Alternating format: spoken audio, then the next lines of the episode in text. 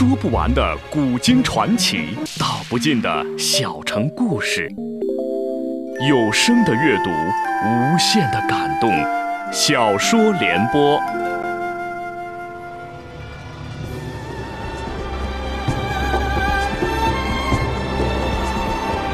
宋朝的文治帝国与一批能臣，开创了大宋历史上的咸平之治。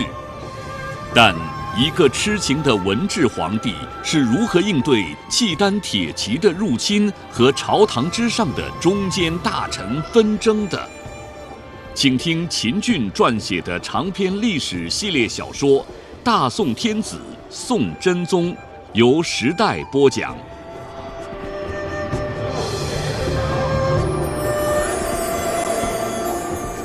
宋的第二位天子赵光义在契丹，也就是辽国面前，时而强硬，时而软弱；但在李继迁面前，那头始终是扬着的。你叛我就打。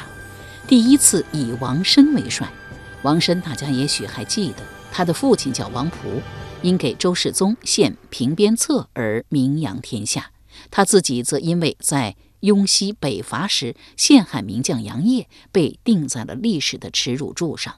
尽管他是一个历史罪人，但他在征讨李继迁之战中表现很出色。一战斩番酋折罗玉，二战生擒番酋折玉木，三战毁番帐千余棚，逼得李继迁逃奔契丹。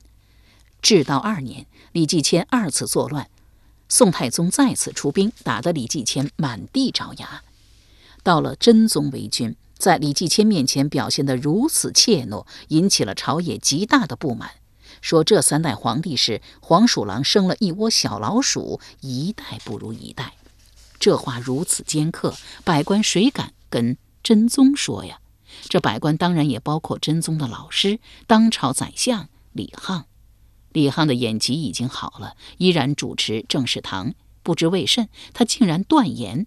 只要李继迁活着，抢劫军粮倒还在其次，就连灵州早晚也是难保。既然不保，犯不着为他出兵。他还认为大宋的强敌是契丹，若是对李继迁用兵，契丹必定发兵相助李继迁。如果是这样，麻烦可就大了。尽管这样，也只是昼夜之患。而四川的王军正在闹兵变，其势头不亚于当年的王小波、李顺，此乃心腹之患也。二患相比，心腹之患大于昼夜之患，故而应当把讨伐王军放在第一位。持这样观点的不止李沆，还有李治、王钦若等等。张勇明明知道李沆、李治是真宗的老师，也明明知道真宗不想对李继迁用兵。朝会时，他公然跳了出来，不但力主对李继迁用兵，还公然指责李沆，说他是不拿党项人俸禄的党项人。李沆不但不反驳，还报以微笑。真宗的则冷眼相观，气得张勇拂袖而去。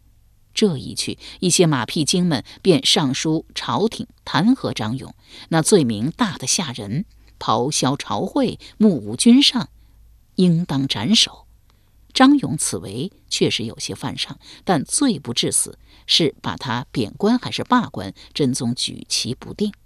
正当真宗举棋不定的时候，一个美貌少妇袅袅婷婷地来到他的身边，朝他的左脸颊上轻轻一吻，说道：“官家已经二更多，该就寝了。”真宗轻叹一声说：“有一件事困扰着朕，朕就是躺下。”也睡不着啊！美少妇笑驳道：“您在骗人。”真宗抬起头来，盯着美少妇说道：“你这是瞎说。”美少妇嫣然一笑，语如莺啼道：“臣妾不敢瞎说。有一句古谚叫‘聪明不过帝王’，而您又不是一般的帝王，还有什么事困扰得了您呢？”真宗来了兴趣：“娥妹怎么知道？”朕不是一般的帝王，您从小就与众不同，不止长得漂亮，还聪明，故而太祖伯伯很喜欢您，把您养在宫中。某一日，太祖伯伯带着您去万岁殿，您竟爬上了金龙椅，还像模像样的坐了下来。臣妾说的对不对呀？真宗轻轻颔首。美少妇继续说道：“太祖伯伯很是惊讶，问您：太子好做吗？您回道：听从天命罢了。那一年您才五岁，一个五岁的孩子竟然说出这样的话，太祖伯伯对您呀愈发的器重。朝野都说，伯伯为啥不把龙椅传给他的儿子，而传给了父王？很大原因就是因为陛下您呐。这话尽管半真半假，真宗爱听。他轻叹一声，便把发生在朝会上的事简单的讲了，之后说道：“张勇当着朕的面顶撞羞辱宰相，而且还拂袖而去，这是目无朝廷，对朕之大不敬。不少人劝朕治他死罪，但朕觉着他罪不至死。但到底是将他贬官还是罢官，朕犹豫不决呀。”美少妇想了想，说。张勇之为确实对陛下有些不敬，这事若是发生在别的朝代，肯定要掉脑袋。但是它发生在我大宋，而您又是一个明君，况且太祖伯伯又有遗诏，不得杀士大夫及尚书言事之人。您不杀他，那是对的。真宗轻轻颔首道：“诚如是。峨眉以为朕该如何惩处张勇？”美少妇道。咱先不说怎么惩处张勇，臣妾问您：李继迁劫我大宋军粮，伤我大宋官军，张勇主张出兵讨伐，这主张对不对？这应该是对的。美少妇追问道：“既然张勇的主张对，你为什么还要罢人家官呢？”他顶撞宰相，对朕大不敬。美少妇颔首说道。张勇之为对陛下确实有些不够尊重，但臣妾斗胆问您一句：这事如果放在先帝身上，他会怎么处置张勇啊？真宗将头轻轻摇了一摇，道：“朕不知道。若是把这事放在先帝身上，他绝不会治张勇的罪。”真宗反问道：“峨眉凭什么断定今日之事发生在先帝身上，他不会治张勇的罪？”寇准，陛下不会不知道吧？先帝健在之时，喜欢登山。赵昌言投其所好，奏请在清明池边造一座假山。这个假山上还要建一座成骨台，两项的造价约需一千二百万贯。先帝已经同意了，寇准公然站出来反对，当着先帝的面说，为了帝王享受，耗资一千多万贯，这样的事只有夏桀王、殷纣王才会干。先帝呼的一下站起来，指着寇准的鼻子质问道：“依你之见，朕是夏桀王还是殷纣王？”寇准不紧不慢地说：“您现在还不是，但您如果一意孤行，非要建假山和成露台的话，您便是。”先帝冷哼一声，拂袖欲走。寇准抢步上前，拉住先帝的龙袖说：“您不能走，臣还有话问您。您到底是想做一个有道之君，还是想做一个像夏桀王、殷纣王那样一个无道之君？”先帝用力一挣，挣脱了寇准。寇准欲要上前再拽龙袖，被宰相吕蒙正拦腰抱住，说：“那是对君上的大不敬。大宋立国以来，无有超过寇准的。可先帝不但没有治寇准的罪，反传旨一道，停建假山和成露台。”赵恒一脸感激地瞅着美少妇：“谢谢峨妹的提醒，朕知道该怎么做了。”美少妇再拜说道：“您是万圣之尊，这个谢字臣妾不敢当。”真宗笑问道：“当了又怎样？那要折臣妾的寿呢？”真宗哈哈大笑道：“不会的，不会的。将近三更了，咱们安歇去吧。”美少妇忙道了一声“好”字，双手搀住真宗胳膊，向玉榻走去。走了几步，美少妇忽又说道：“官家。”臣妾还想多嘴，您烦不烦？真宗笑回道：“娥妹是朕的宝贝疙瘩，有什么话尽管说，朕不烦。您既然不烦，臣妾就开始多嘴了。说吧，看样子您决心已定，要发兵痛剿王军，把李继迁的事先放一放了。”真宗将头轻轻点了点，美少妇道：“臣妾觉着李继迁的事不能放。”为什么？李继迁是一只喂不熟的狼，大宋对他不薄，他却来劫大宋的粮，杀大宋的人。若是不加以痛剿，他会觉着大宋软弱可欺，说不定啊，还敢。这话真宗不愿听，把脸一沉，说道：“军国大事不需要你一个女人家来操心。”美少妇慌忙跪地，叩头说道：“臣妾知罪。”真宗道：“朕不罪汝，起来吧，侍奉朕早一些安息。”美少妇谢恩而起，这一夜再也不敢多言。翌日，真宗传旨一道，拜雷德壤为两川招讨使。石宝吉为副使，率兵五万入川，令遣李继昌为四川诸州都巡检使，征召施州、黔州、高州、西州等州蛮族子弟从军，配合平叛。雷德壤，大家还记得吧？就是那个因组建赵匡胤放下国事去御花园拿弹弓打鸟，被赵匡胤用玉柱斧击落两颗门牙的家伙。石宝吉呢？是开国元帅石守信的儿子，不止武功高强，还是宋太祖的乘龙快婿。这一文一武，不只是真宗的亲信大臣，还曾跟着王继恩入川，为镇压李顺起义立下了大功。这一文一武奉诏之后，立马调兵遣将，整顿器械，开往益州。一路上势如破竹，十数日便打到益州城下，与李继昌合兵一处。谁知王军和那些蛮族子弟早有勾结，那些蛮族子弟临阵倒戈，杀得官军落花流水，叛军越战越强，前号大蜀，改元化顺。消息传到汴京，真宗雷霆大怒，朝会上拍着御案说道：“王军造反，朝廷派兵讨之，可叛军越杀越多，朕甚不解。”众卿之中，有没有敢站出来领兵一支前去为朕平叛？话音刚落，丁谓站了起来，高声说道：“启奏陛下，臣虽不才，愿意领兵平叛。”此言一出，百官皆以异样的目光看着丁谓。说到丁谓，大家也许不知道，但说到北宋的五鬼，大家一定能够想起来。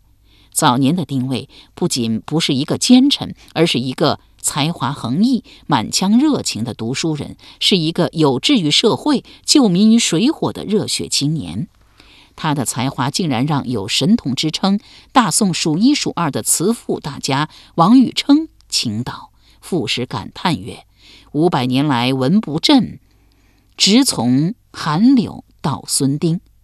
如今便可令修史，二字文章四六经。”赋中的孙乃是。太宗淳化三年的状元孙和，丁便是丁谓了，在淳化三年的科举中名列第四。韩是韩愈，柳则是柳宗元。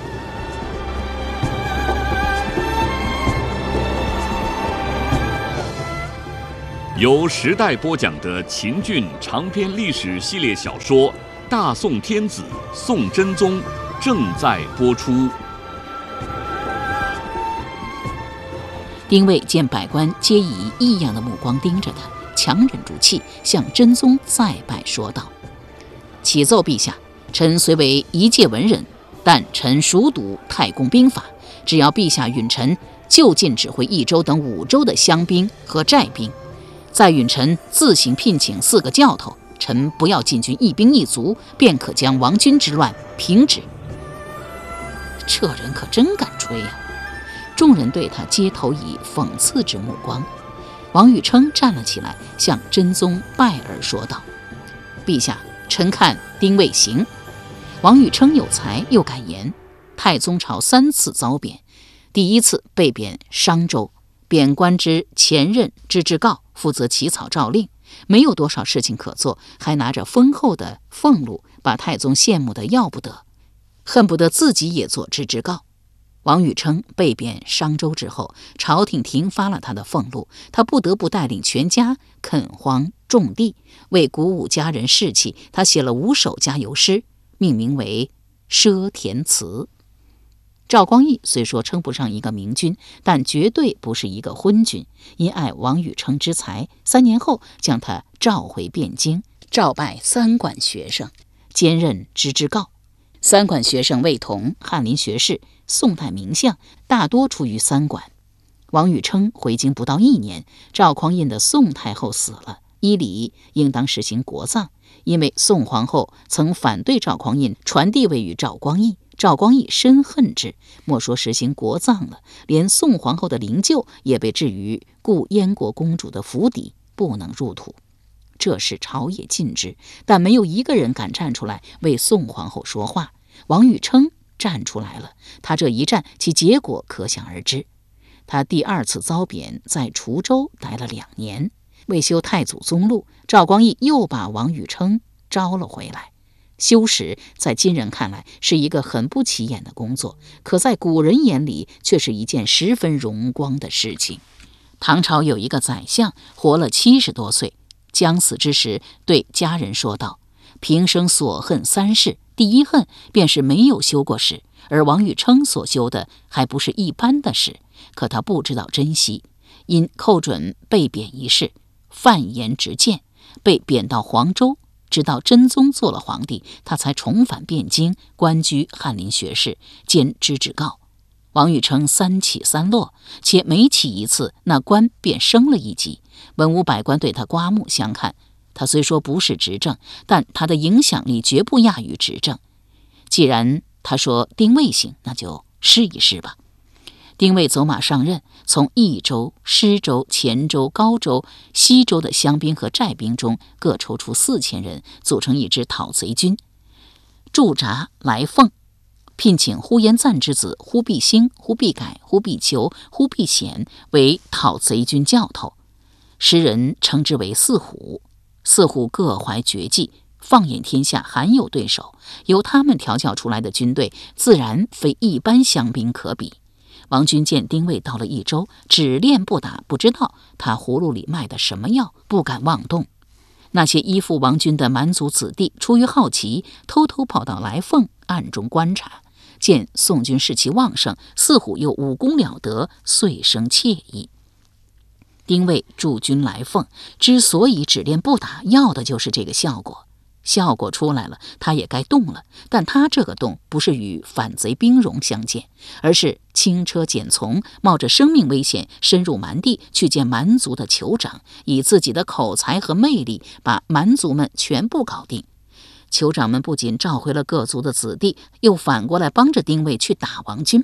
一场比王小波起义的来势不相上下的兵变，被丁卫轻而易举地荡平了。也许是梅少妇的话起了作用，也许是另有大臣给真宗出了高招。在遣兵讨伐王军的同时，真宗布了两盘棋。第一盘棋，真宗一边遣谍人潜入辽境刺探军情，一边增兵北疆，加强北疆防务。第二盘棋，除了向西北增兵之外，严令清远路副都部署高琼对李继迁严加提防。尤其是灵州的外围清远军城，清远军城是大宋专为灵州设立的一个军事要点，它与灵州城互为犄角，是一个相对完整的攻守体系。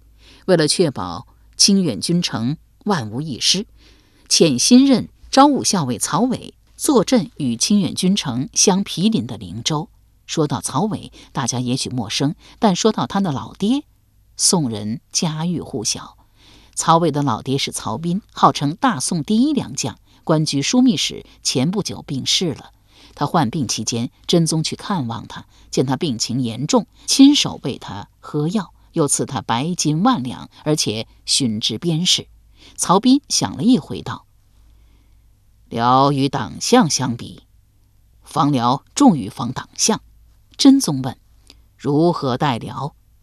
曹彬答道：“太祖守定天下，尚与他霸占沿河，请陛下善成太祖之志。”真宗颔首说道：“卿言是也。朕当为天下苍生计，曲节沿河。但是辽若不知好歹，硬要与大宋为敌，何人可领兵御之？”曹彬回道：“杨延昭。”真宗又问。除杨延昭之外，还有何人？李继龙和呼延赞。真宗复问：“除他二人呢？”曹彬见真宗一问再问，这才意识到他推荐的这三个人不合真宗口味，特别是李继龙，太后的亲哥哥，在太后胡旦等人密谋拥立赵元佐为帝的过程中，站在太后一边。真宗没有治他的罪，已经是皇恩浩荡了，岂能委以领兵的大权？杨延昭在对辽的作战中有过不尊太宗姚振图的前科，呼延赞对辽作战虽然有过骄人的战绩，但那是他运气好。若是把数万亦或数十万的军队交给他，确实让人放心不下。曹彬想了又想，决定效法春秋时期晋国大夫齐黄羊。也来一个内举，不避亲。回陛下，除杨延昭、李继龙、呼延赞之外，臣子灿、韦均可为将。灿与韦比，二人孰优？灿不如韦。真宗见曹彬气喘吁吁，便起身告辞。十数天后，曹彬诣，真宗亲往，痛哭致祭。每与大臣们说到曹彬，必。流涕哭泣，赠曹彬为中书令，追封济阳王，谥武惠。两个月后，诏令曹彬与赵普配享太祖庙。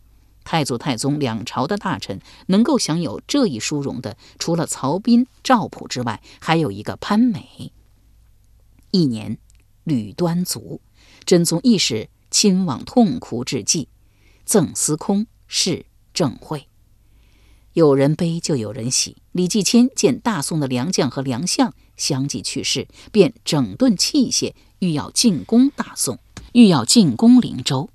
真宗嘿嘿一笑，说道：“李继迁，你来吧。”谁知等了半年，没有见李继迁有何举动，反倒是辽国那边来了消息，萧太后欲要亲征大宋。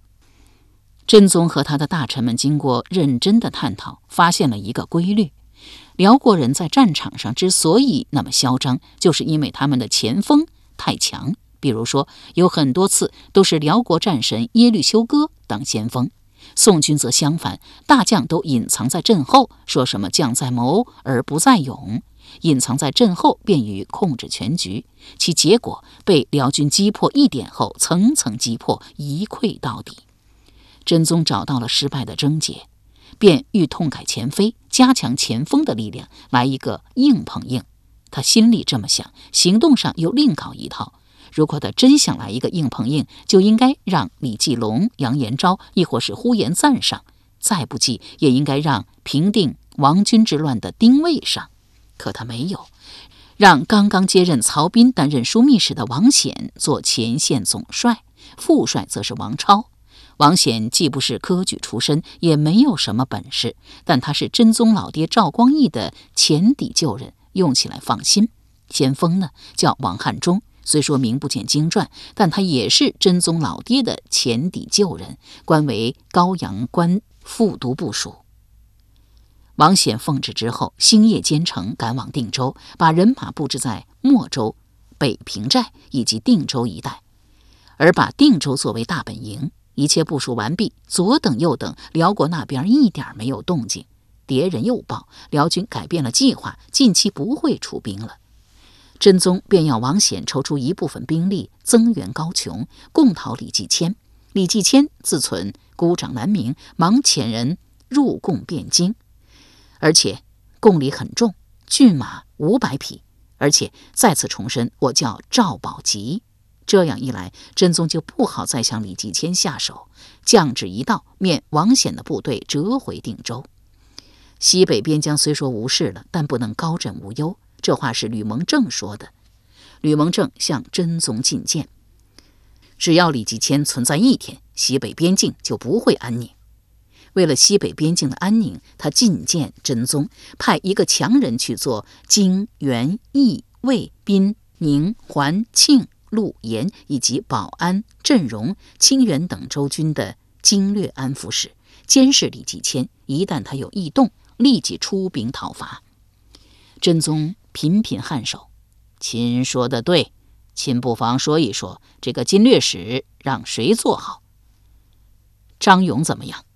真宗回道：“张勇，朕另有所遣。”陛下想让他干什么？吕蒙正问。王军旧部蠢蠢欲动，大有死灰复燃之势。而张勇呢，曾知益州多年，蜀人对他又敬又怕。若让他知益州，王军的旧部必将不敢妄动。吕蒙正道：“张勇是堂堂的参知政事，让他去做益州知州，怕是他有些不高兴。他会高兴的。”吕蒙正问：“为什么？”一个月前，朕在金明池欢宴群臣，他吃醉了酒，胡言乱语，被几个御史抓住不放，弹劾他的奏章少说也有三十份。他自己也觉着不宜再做执政，想到地方上任一闲职。吕蒙正将头轻轻点了一点，又为真宗推荐了四个人选。由时代播讲的秦俊长篇历史系列小说《大宋天子宋真宗》，今天就播送到这里，请您明天继续收听。